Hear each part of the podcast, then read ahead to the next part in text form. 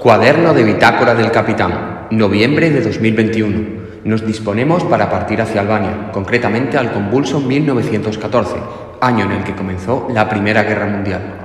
Unos meses antes de este hecho, llegaba a la localidad de Dirraquio el nuevo rey de Albania, el alemán Guillermo de Wade, personaje que había sido elegido como monarca de este país recientemente independizado y que evitó que un jerezano se convirtiera en soberano.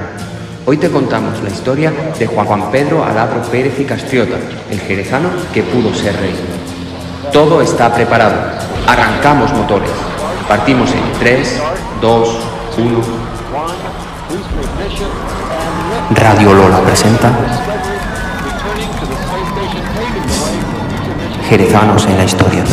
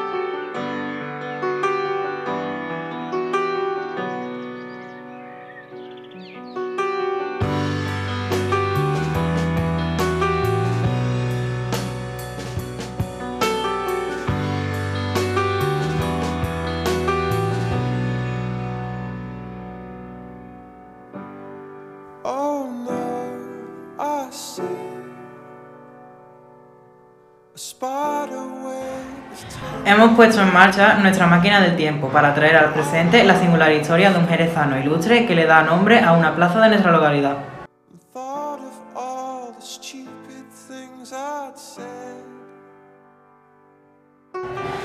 Juan Pedro Aladro y Castriota tiene una vida que merece una de esas series actuales, ya que cuentan con una biografía llena de sueños, viajes, hazañas, tormentos, dramatismo y decepciones. un jerezano universal que negoció como diplomático con los cancilleres alemanes von Bismarck y von Bülow, despachó con el Papa León XIII, o fue fiel seguidor y defensor del liberalismo promonárquico del primer ministro británico Gladstone.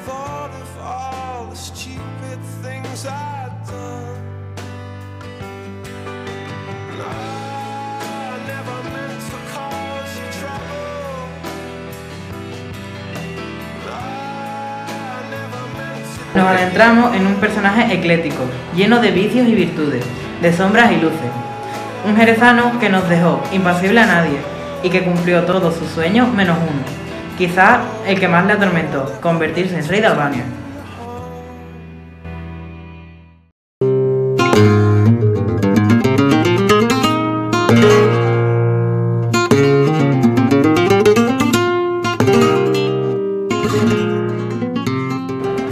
Pedro Aladro nació en Jerez en mayo de 1845, fruto de una relación fuera del matrimonio entre el noble Juan Pedro Domez y la gaditana Isabel Aladro, una joven que pertenecía a una familia burguesa de Cádiz y que procedía de una familia noble albanesa.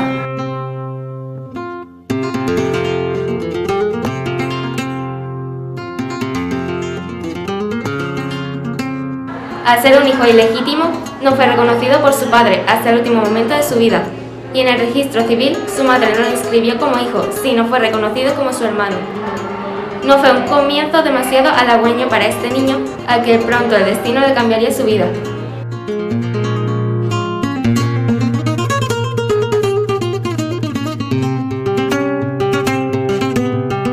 Pese a no ser reconocido inicialmente por su familia paterna, Juan Pedro Aladro tuvo una infancia cómoda y pudo formarse en los mejores centros de la comunidad, Primero entró a estudiar latinidad en San Felipe Neri de Cádiz y más tarde formó parte del prestigioso Instituto Provincial de Jerez, centro que se conoce actualmente como Padre Luis Coloma, para terminar sus estudios secundarios en 1862 con el título de bachiller en artes.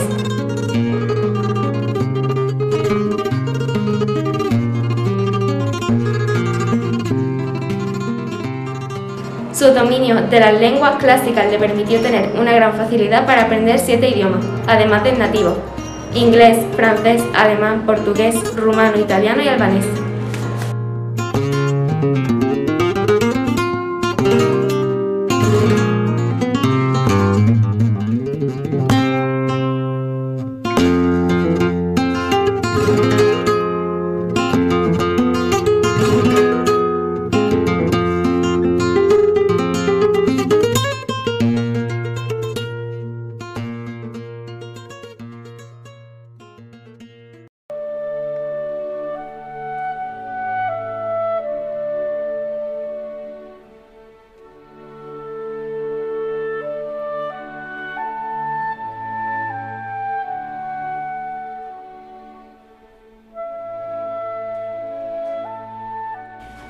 1863 comenzó su estudio de Derecho en Sevilla y en 1867 ocurre un punto de inflexión en su vida.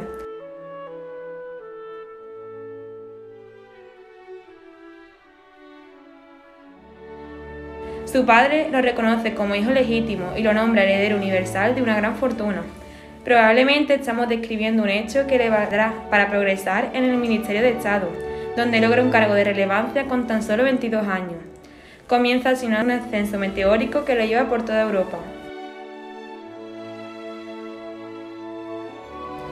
Aladro hereda numerosas tierras, explotaciones, bodegas y el palacio que le servirá de morada en sus cortas estancias en Jerez, el Palacio Domecq, situado frente a la iglesia de Santo Domingo y cerca del enclave de la elegante plaza de Mamelón.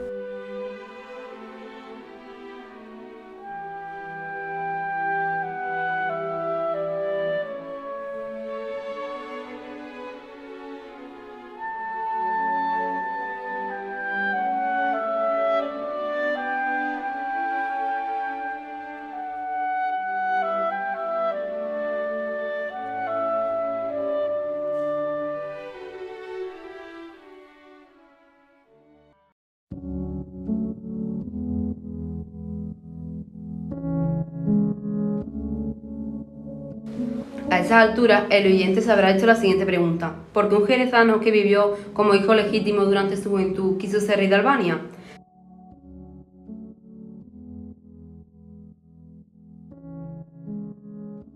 Para ello tenemos que trasladarnos al siglo XV, concretamente a una provincia del Imperio Otomano, llamada Albania, donde un héroe apodado Skanderbeg logró independizar parte de ese país del gigante turco desde 1443 hasta su muerte en 1468.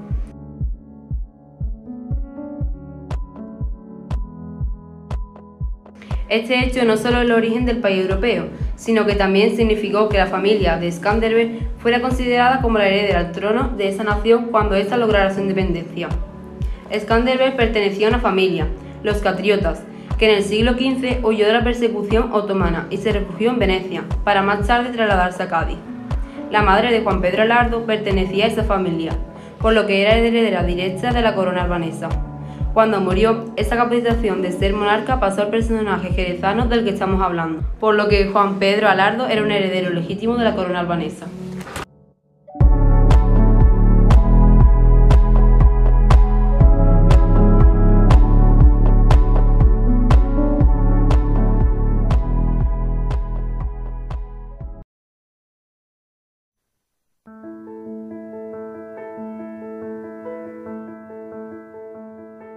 Pero volvamos a sus años de juventud.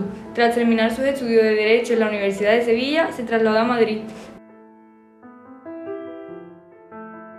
Debido a su abolengo y a pertenecer a una de las familias más ricas del país, los conoció a Alfonso XII, que vio en el jerezano un talento innato en el arte de la diplomacia, debido a su dominio de los idiomas, pero también, según cuentan las crónicas, a su caballerosidad, su saber estar y su capacidad para los negocios. Este hecho no solo fue por la muerte de la persona que más confió en él, sino para Juan Pedro Aladro llegaba el momento de dar el paso hacia su proclamación como rey de los albaneses. Había ganado fama y buena reputación en toda Europa, y ahora solo quedaba dar el paso definitivo, conseguir la ansiada independencia de Albania del yugo otomano que dominaba el país desde su toma en el siglo XV. Como diplomático ocupó los siguientes cargos. Fue agregado a la Embajada Española en Viena, secretario de la Embajada de París, de Bruselas y la ciudad holandesa de La Haya, para ser después diplomático en el Imperio Austrohúngaro en Budapest. Su erudición, perspicacia y tremenda capacidad de diálogo le hizo ser uno de los principales cargos de la corona española durante la monarquía del rey Alfonso XII.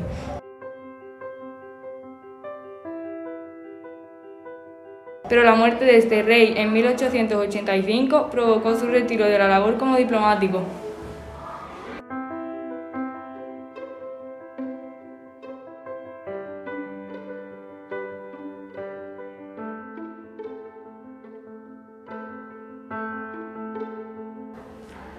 Durante los años anteriores, Aladro había conseguido no solo darse a conocer, sino también lograr numerosas condecoraciones que le hacían ser el político perfecto para dirigir un nuevo país, como la medalla a la Leal Orden de Carlos III o la distinción de caballero y militar pontificada del Santo Sepulcro. Además, había aprendido el idioma albanés como un nativo y elaboró un programa de gobierno basado en la tipología de monarquía liberal del siglo XIX, que garantizaba los derechos de los ciudadanos y libertad económica.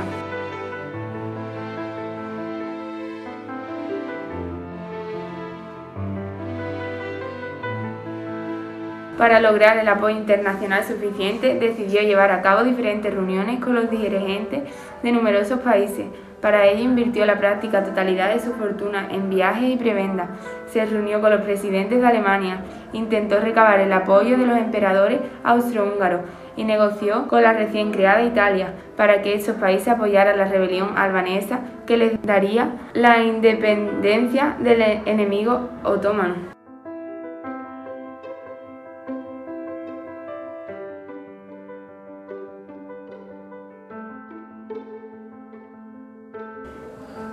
En un principio todo parecía favorable para que el jerezano lograra la independencia, ya que tenía todo lo necesario, legitimidad de pertenecer a la familia de Skandenberg, talento para el gobierno, apoyo de las potencias internacionales y una población dispuesta a luchar por la independencia de Albania.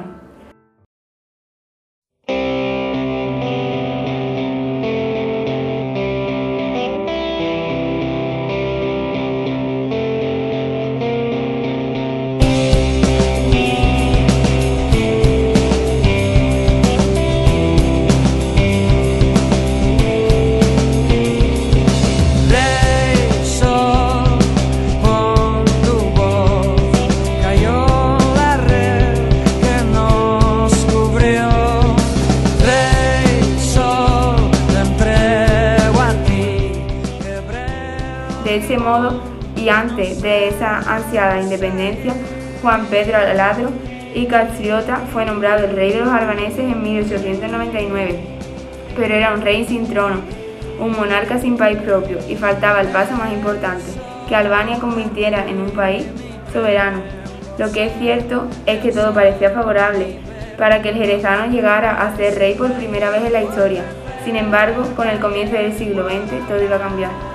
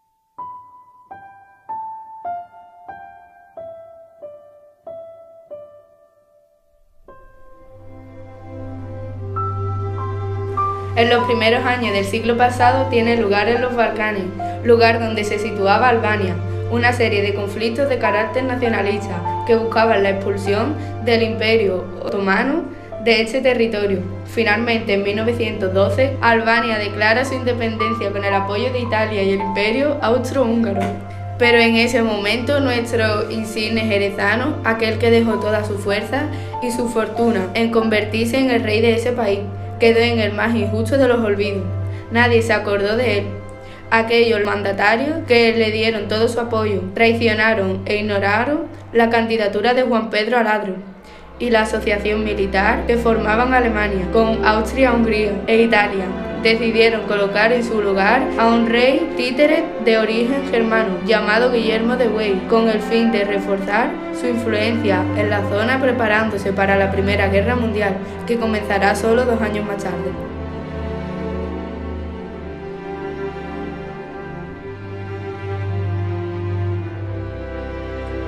El sueño del jerezano, que quiso ser rey, se diluyó en el tiempo.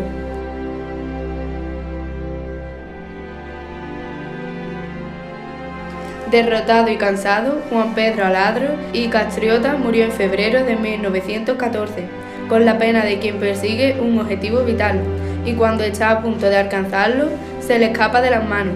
Hoy en Radio Lola hemos rescatado la memoria de la perspicacia de la constancia y de la perseverancia, como un ejemplo de lucha y principios que son al fin y al cabo el viento que sopla nuestras erráticas velas.